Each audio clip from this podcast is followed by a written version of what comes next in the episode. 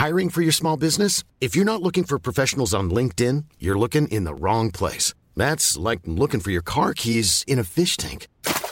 LinkedIn helps you hire professionals you can't find anywhere else, even those who aren't actively searching for a new job but might be open to the perfect role. In a given month, over 70% of LinkedIn users don't even visit other leading job sites. So start looking in the right place. With LinkedIn, you can hire professionals like a professional. Post your free job on linkedin.com slash people today.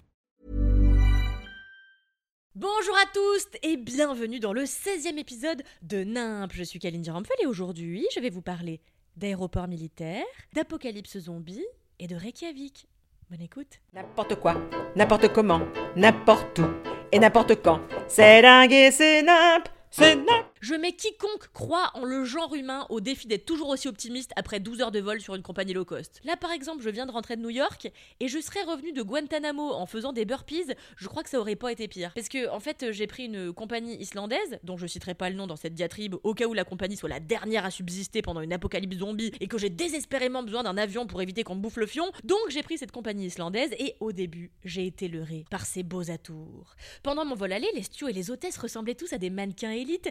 Leur uniforme hyper bien coupé. J'étais là, euh, c'est du Christian Lacroix ou quoi? En tout cas, ce karma est un fort parti pris. Et puis au retour, l'expérience a viré euh, au cauchemar, en fait. Déjà, faut savoir que j'ai réalisé la veille de mon départ que je m'étais gouré d'aéroport et que je partais non pas de New York, mais bien de Newburgh, un aéroport militaire à deux heures de New York, où, comble de l'horreur, on ne trouve aucun endroit pour se restaurer. Ensuite, pendant l'enregistrement, l'hôtesse au sol m'a stipulé que même si mon bagage faisait moins de 8 kilos comme demandé par la compagnie, il dépassait d'un centimètre et demi la hauteur autorisée et qu'il me fallait donc payer 91 dollars. Là, j'ai un peu vomi dans ma bouche. Enfin, j'aurais vomi si j'avais pu manger quelque chose à l'aéroport et j'ai essayé de protester, mais un flic, que dis-je, Crocodile Dundee est arrivé pour demander à l'hôtesse si je rechignais. Et alors là, j'ai dit "A Not at all, sir, comme une grosse vicose et j'ai payé 91 dollars, ce qui représente le centimètre le plus cher de mon existence. Ensuite, le vol a eu du retard, mon classique, vous me direz, mais là, c'était parce qu'il manquait une pièce de l'avion. Il est peut-être temps de vous préciser que j'ai une peur panique des aéroplanes depuis que j'ai eu un accident à Munich,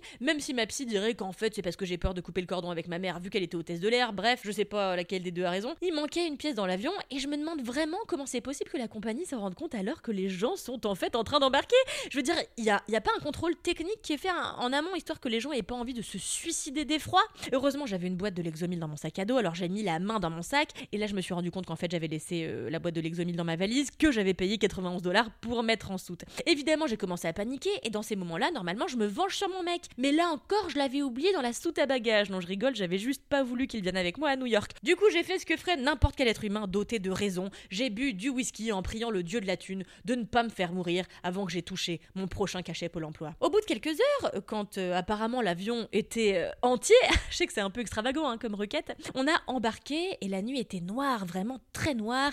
Et évidemment, je me suis retrouvée à un siège côté couloir au niveau de l'aile de l'avion, ce qui fait que je pouvais ressentir la moindre secousse de l'engin et aussi je pouvais pas regarder dehors. Tout ce que je voyais en fait c'était la lumière rouge qui clignotait comme ça au bout de l'aile et pendant les turbulences évidemment il y en a eu, il y a même eu un trou d'air. Quand la lumière rouge tremblait tel un feu follet diabolique, on aurait tout simplement dit l'apocalypse. Et l'apocalypse, euh, figurez-vous que c'était le truc le plus chouette de mon voyage. Le pire ça a été tout le reste en fait. D'abord à côté de moi il y avait un gars d'une très grande corpulence, il était vraiment très très grand et qui de fait me donnait des coups de coude au visage sitôt qu'il bougeait et donc moi côté couloir il a fallu que je me recroqueville comme ça pour daigner avoir ne serait-ce qu'un centimètre de, ce qu'on peut appeler finalement l'espace vital et pour euh, espérer trouver le, sommeil un jour. Ah oui, d'abord il y a eu le moment où une hôtesse m'a hurlé dessus parce que j'avais eu l'outrecuidance de mettre mon sac dans le porte-bagages alors que d'après elle il rentrait très bien sous mon siège. Bref, donc j'ai galéré à dormir et au moment où le sommeil m'accueillit, la même hôtesse que tout à l'heure, celle qui voulait manifestement mon décès, m'a cogné avec le chariot à thé sans bien sûr s'excuser pour la commotion cérébrale que je suis sûre qu'elle m'a causée. Ensuite, mon voisin s'est levé et il a fait tomber son chargeur de Mac sur ma gueule et je me suis vraiment demandé ce que les Islandais avaient directement contre ma personne, et cette nouvelle tentative d'assassinat a achevé de m'arracher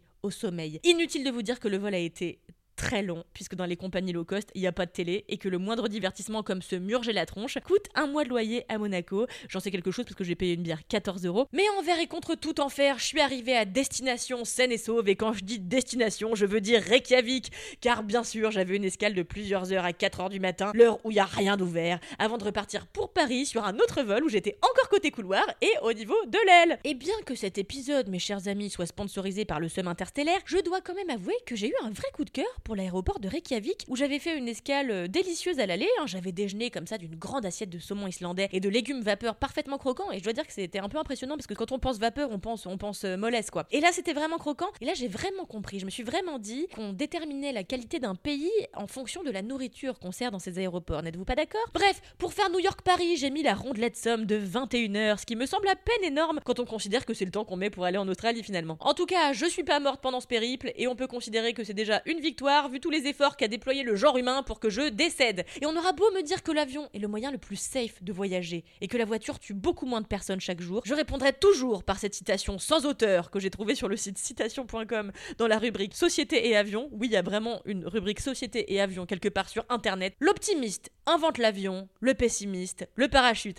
Allez, si vous avez aimé cet épisode de Nimp, n'hésitez pas à laisser 5 étoiles sur Apple Podcast et bien sûr à laisser une myriade de commentaires. Je vous souhaite en tout cas de gagner beaucoup, beaucoup, beaucoup d'argent pour éviter les compagnies low cost. Et en attendant jeudi prochain, je vous demande de me rester fidèles et amoureux et moi je vous dis adieu N'importe quoi, n'importe comment, n'importe où et n'importe quand. C'est dingue et c'est nimp, c'est nimp.